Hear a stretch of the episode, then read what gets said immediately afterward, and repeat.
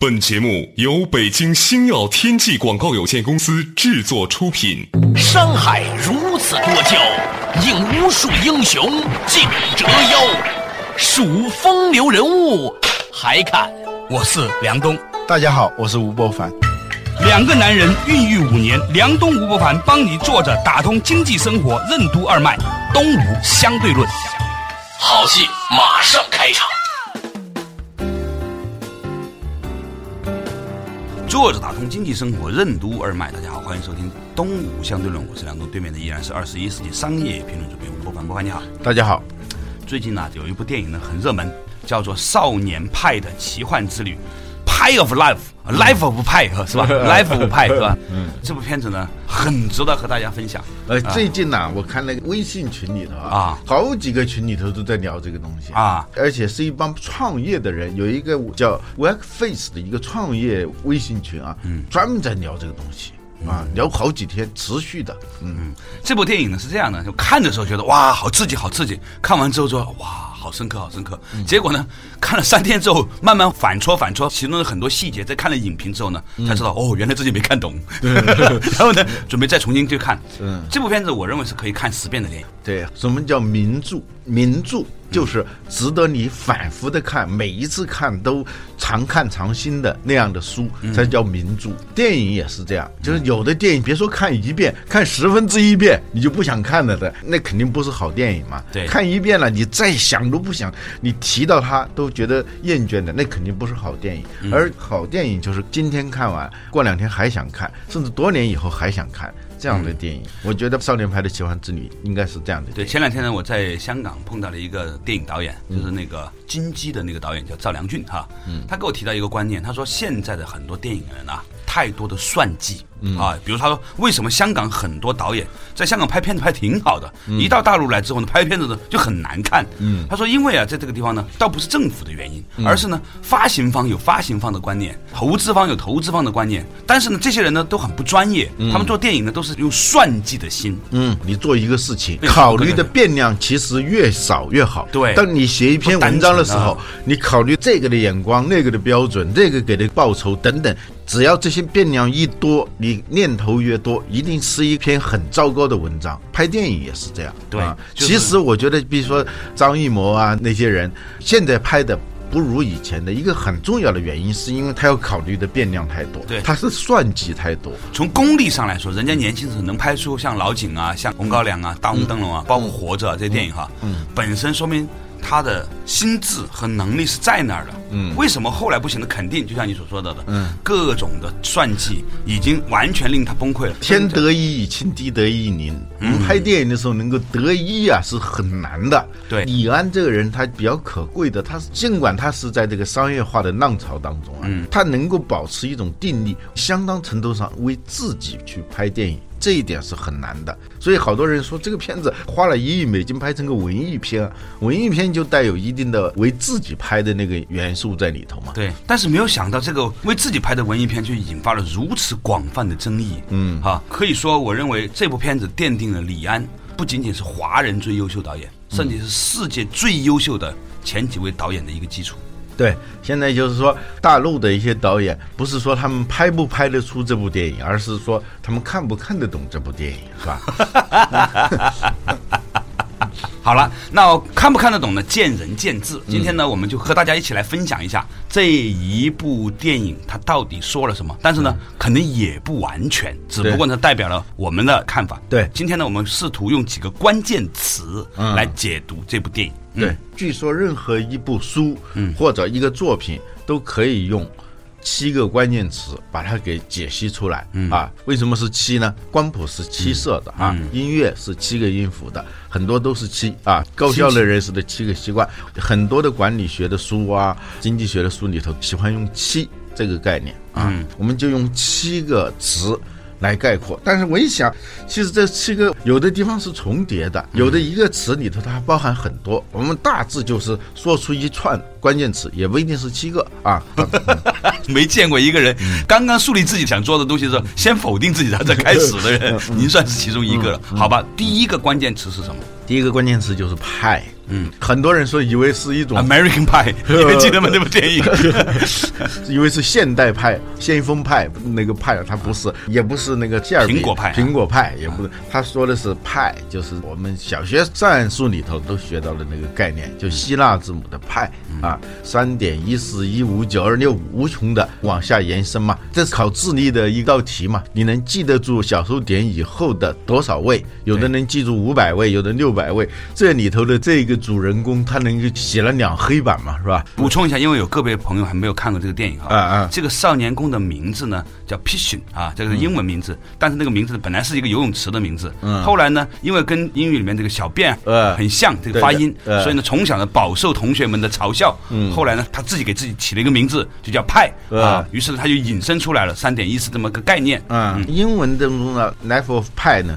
派的生命，那，派怎么会有生命呢？三点一四一五九二六怎么会有生命呢？对，这个标题听起来是有点玄奥的。我们知道派是一个无理数，所谓无理数就是无限不循环的小数啊。比如说一除以三是无理数还是有理数？应该是有理数。有理数，它小数点以后的一百位你是知道的，嗯，肯定是三。对，一千位也是三，但是呢，你不知道派的后一百位到底是一个什么数字。嗯，它问题就在于。一个是无限，再一个它不循环，这就像一个人啊所处的一个世界是可预期的还是不可预期的？嗯，它这个派是不可预期的，你永远不知道下一位数是什么啊！这就是阿甘说的人生像一盒巧克力，你永远不知道你吃的下一颗是什么滋味儿，它是这样一个非常荒诞的实在，你把握不住，不确定，但是它要无限的延伸，又没有任何规律。嗯，你说小的时候，如果我们的数学老师给我们用这样的哲学的方式来去讲述派后面的这种无限的、荒诞的、不重复的实在的时候，嗯，同学们一定会口吐白沫。但是呢，我觉得我一定会感谢这位数学老师，因为他帮我们了解数学后面的这个意味啊。所以这个数字就是一个很神秘的数字啊，很有意思。圆大家都见过，圆的直径是确定的，周长也是确定的，但是这个周长和直径的比就是一个无限。不循环的小数啊，是一个很神秘的数字，而且不管有多大的圆，呃，它都是这三点一四。对对，最理性、最实在的东西，它往往又是最神秘的，很有趣，很有趣。派的生活，life of 派，这么一个荒诞的实在，或者一种实实在在的荒诞的生活，嗯，这个生活呢，也可以把它理解成另外一个词，或者叫灾难，或者叫麻烦，trouble。Disaster 是吗？就有一个哲学家叫叔本华说，在福音书里头，世界其实是灾难的同义语。你发现这部电影的标题换成“派的灾难”，嗯，“派的麻烦”都可以的，嗯啊。我们要理解这部电影，首先要知道“派”是什么，是一个险象环生、灾难和麻烦层出不穷，每一步都超出你的预期的这么一个故事。所以你说。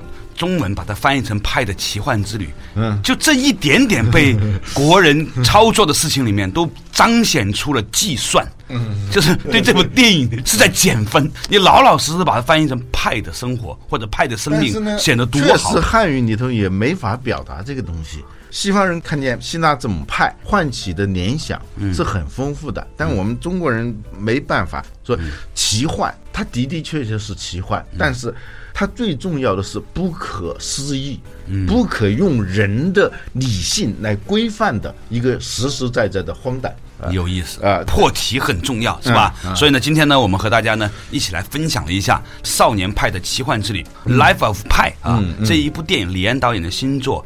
从破题开始，其实呢，某种程度上来说呢，现在很多的在做企业的朋友，也都在这个电影当中看到了他们创业当中的种种种种。对，好了，稍事休息，马上继续回来。作者打通经济生活任督二脉，东吴相对论。电影《少年派的奇幻漂流》可以用哪几个关键词来进行解读？为什么说只有值得反复欣赏并且常看常新的作品才能称之为名著？为什么一个人考虑的变量越多，作品就越糟糕？为什么说李安是一个为自己拍电影的人？为什么说电影《少年派的奇幻漂流》展示了各种欲望、愿望、绝望、希望，最终通通出离预期的过程？欢迎收听《东吴相对论》，本期话题《Life of Pi》之上期。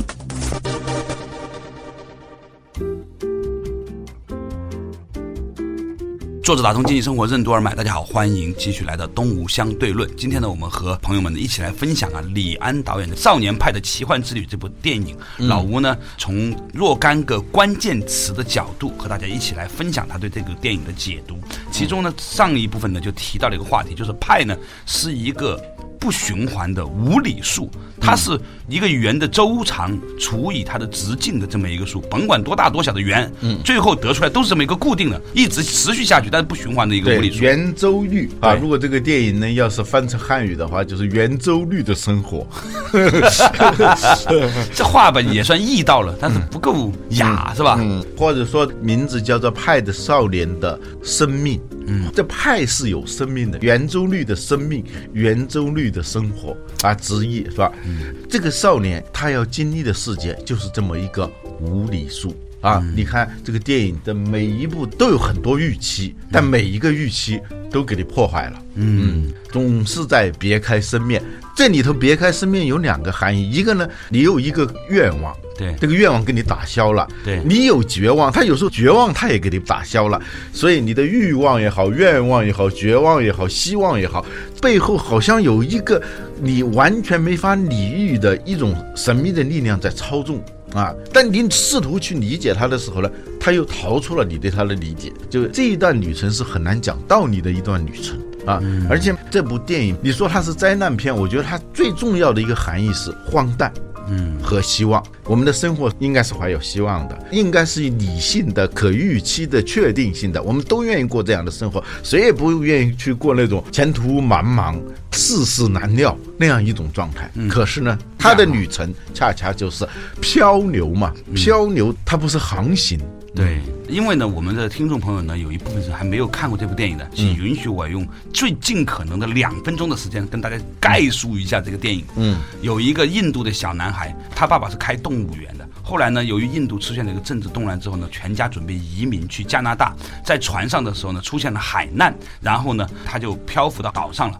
在故事的前大半段的时候呢，都是讲这个小男孩和一只老虎啊，然后呢，还有一个猎狗，还有一个母猩猩，还有一个斑马，他们共存。后来呢，除了这个老虎和这个少年之外，其他都被这个老虎吃掉了。最后呢，他们经过了一个海岛，但是那个海岛没有留住他们。然后他们最后很多天的时间呢，二百七十七天，二百七十天漂浮到了这个。美洲啊，到了墨西哥，然后呢，这个故事呢，就看似要讲完的时候，最后这个小男孩又讲另外一个关于这个事情的版本，说当时实际上没有动物在上面，是一个他，还有一个厨师，还有一个他的母亲，还有一个佛教徒，最后呢，一个一个呢都被吃掉了，只剩下这一个小男孩被。救到这个海岛上，然后他最后问了一个问题：你愿意相信哪一个版本的故事？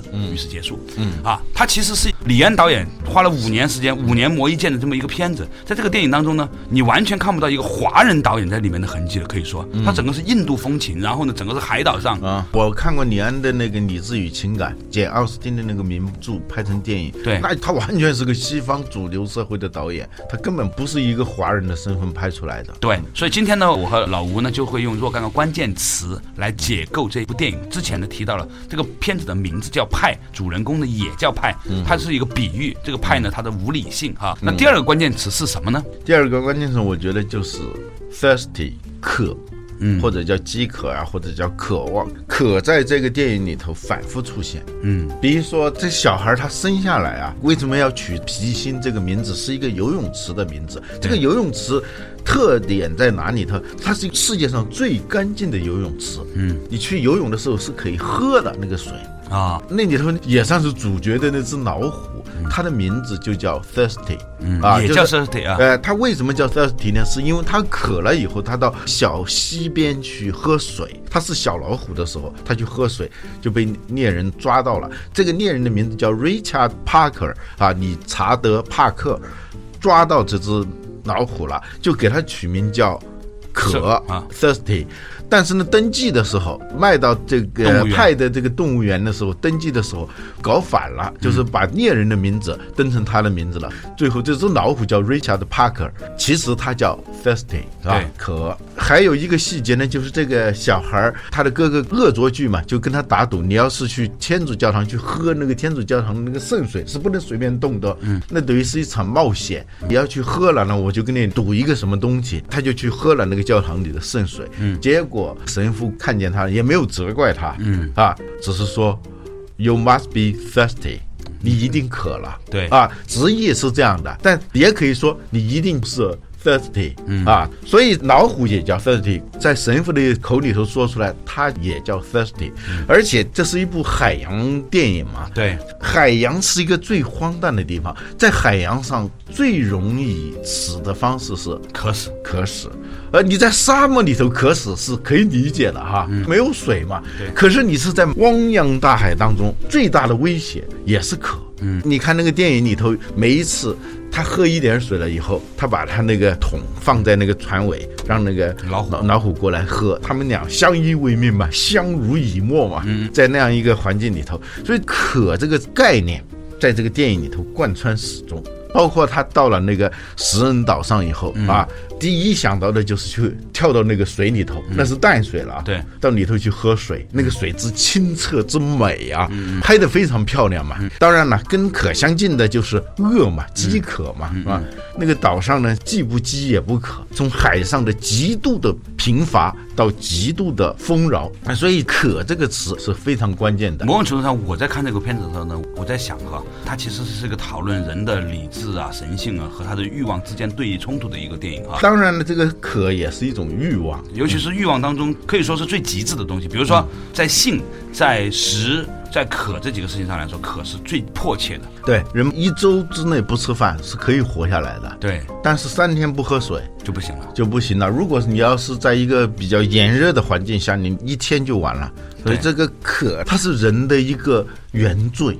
嗯，什么叫原罪呢？就是与生俱来的缺陷，或者与生俱来的束缚。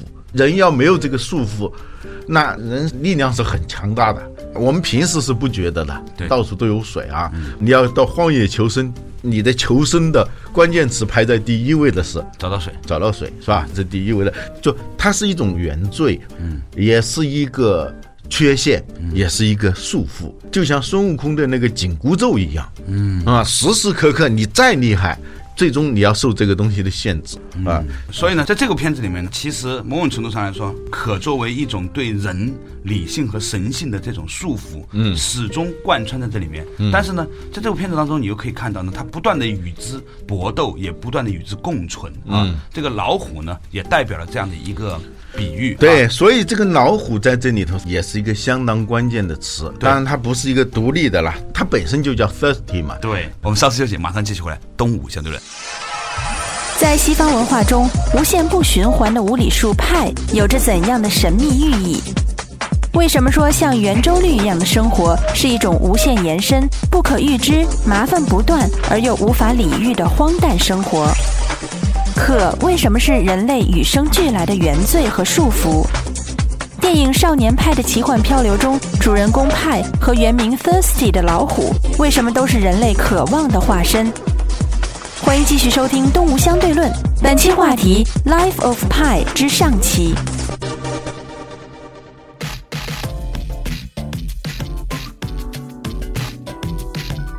作者打通经济生活任督二脉，大家好，欢迎继续回来。东吴相对论，较早之前呢，我们和老吴呢探讨到了李安导演的少年派的奇幻之旅，嗯，《The Life of Pi》这一部电影所提到的话题、啊，我们用了几个关键词来贯穿它、啊。在上一部分呢提到了一个关键词叫 “thirst”，就是渴。这个字呢，既成为了这个电影当中老虎的原名儿，也代表了某一种的比喻啊。其实呢，老吴刚才讲的话，我觉得讲的很深刻，就是说饥渴，尤其是渴这件事情，是限制我们人类发展的一个很重要的一个所谓的原罪，嗯，因为这是我们与生俱来的欲望的缺陷啊。嗯，对。但是由于有这个缺陷，我们才是人。嗯，我们没有这个缺陷的话，我们可能就是神了。对，啊所以为什么是渴望而不是 恶望呢？对，这个老虎之所以被抓住，嗯，就是因为他渴了他渴了。啊，就一个人在海上漂流之所以那么凶险，嗯，首先是因为你渴，这就有点像做企业的时候啊，现金这个问题。如果没有这个限制的话，那这个企业就可以随便做，是吧？对这就是你的原罪，就是你与生俱来的这个缺陷。由于这个缺陷的存在，我们就不得不被缚，就我们被抓住了，被一个什么东西给抓住了。所以这里头还有一个很玄奥的地方，就是抓他那个猎人叫理查德·帕克，最后呢。抓的人的名字成了被抓的人的名字，这很玄奥的。对，它其实也充满了比喻性啊。对，比喻，比如说我们赚钱去攫取金钱嘛，对，攫取金钱的时候，实际上最后是什么？被金钱攫取啊。对你攫取名声的时候，是被名声攫取，是吧？我们在追求一个女孩的时候，有时候被一个女孩给攫取啊。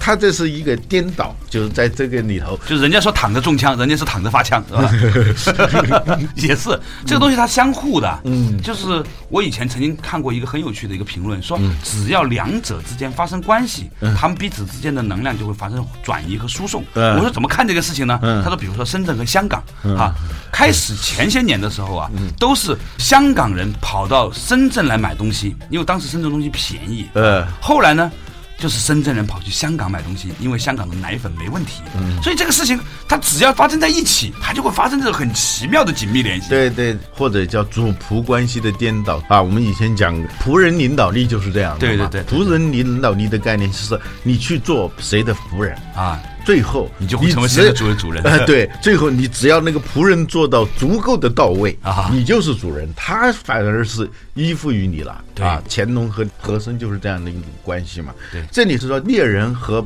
猎物之间，嗯，你千万别以为猎人就是自由的，猎物是不自由的。对啊，有时候猎人反而是猎物的猎物。对深刻，深刻，深刻 嗯啊！老吴，你谈到这个话题的时候，显得光芒万丈啊！我必须要说，很深刻，很深刻。嗯来，这个我们已经知道了，都叫渴，派也叫渴啊，老虎也叫渴，所以在这个意义上，他们二者是同一的啊，所以两个故事是打通的嘛，就是那个没有动物的那个故事，啊，就是只有厨师、水手、他妈妈还有他共同在一个船上。这个故事里头和这个我们看到的这个故事里头，就是他和老虎、斑马、猎狗和母猩猩嗯母猩猩这个故事里头，他就是那只老虎，是吧？嗯，就老虎和他其实是人虎一体的。嗯，这部片子，其实我看到了。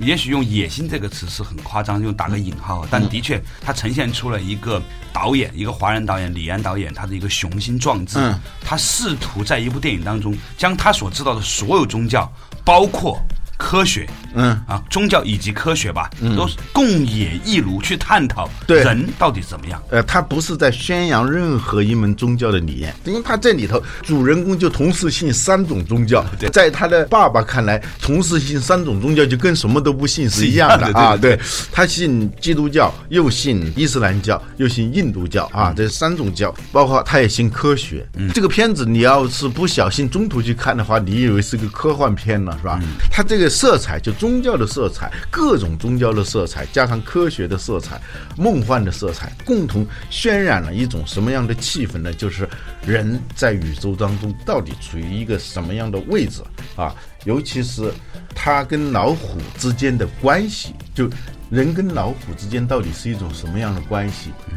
人跟老虎之间到底是一种什么样的关系？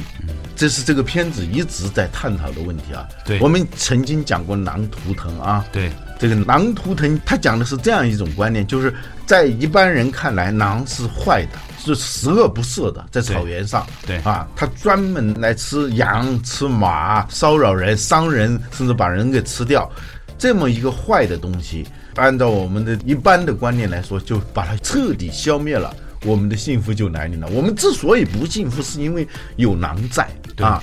所以后来呢，这个狼头藤的故事就是这样展开的嘛。那当你认为狼是有害的，你站在人的角度来说，狼是有害的，你把狼消灭以后，你发现问题全来了嘛。狼不存在的时候，兔子就泛滥成灾啊。草原上的草被兔子吃掉好多，还不算，一下子草原上到处都是兔子洞的时候，马的脚就不停的崴了，崴了以后怎么就把马杀掉？本来你是为了保护马才把狼打死的，你把马给杀掉，然后旱獭又多起来，旱獭一多，它的洞一多，蚊子就都钻到里头。第二年那个蚊灾就那个蚊子贴在马的身上，像铺了一面毯子似的啊，就成片的倒下那个马。啊，狼不存在了，但是马也没有了。对啊，最要命的是，当狼不存在的时候，草原开始人口泛滥，所以绕回来，嗯。就说的是我们对于那些，比如说像欲望、像渴、像老虎呃这样的东西，一方面它是我们生命的威胁，嗯，但另外一方面呢，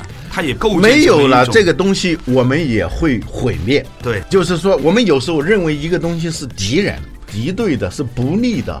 呃，比如说公司里头是某个这个小人，这个小人老跟我作对哈。对啊、我做这个即时通讯，另外一家也做，我恨死他了啊，把他置之死地而后快。这种思维有时候是很成问题的。我刚听到一个事儿，这是我认识的一个人，他整天就在抱怨他的公司里头的搭档啊，怎么坏，怎么不好，简直是谈起他就是咬牙切齿的。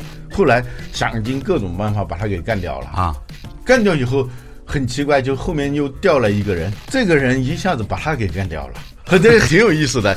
那个没有以前那个坏人吧，你还还能够保持一种军事动态平衡啊，对远离平衡态的平衡态。结果呢，就是你打破这个平衡以后，你发现有一只看不见的手在操纵，你也被消灭了。这个故事里头非常明显的体现出这一点呢，就是老虎跟他的关系。首先，老虎救了他，嗯啊，当那个猎狗来咬它的时候，那老虎啊挺身而出，那就把那个猎狗给吃掉了，是吧？对。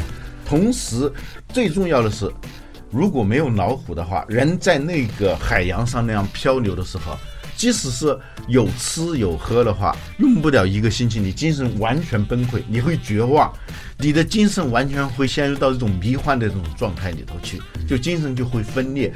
他只有跟虎同处在一条小船上的时候，他每天必须要去钓鱼，必须要去谋生计，要给老虎吃五公斤以上的肉食，老虎才不吃它。由于长期的这种博弈里头，保证了它是一个正常的人。如果没有老虎的话，很快就会崩溃。所以老虎反过来看也是一样的，如果没有这个派的话呢，这个老虎就没有人给它捕鱼，它也会死。没有捕鱼，没有给它水喝，它也会死，是吧？所以老虎也不吃派啊，嗯对这这个故事里面也很有趣。嗯，所以呢，我们今天呢，暂时粗浅的和大家一起来分享了关于《派的奇幻之旅》这一部电影当中的若干个关键词啊。今天提到的一个是派，一个是饥渴，另外一个是老虎和人之间的关系啊。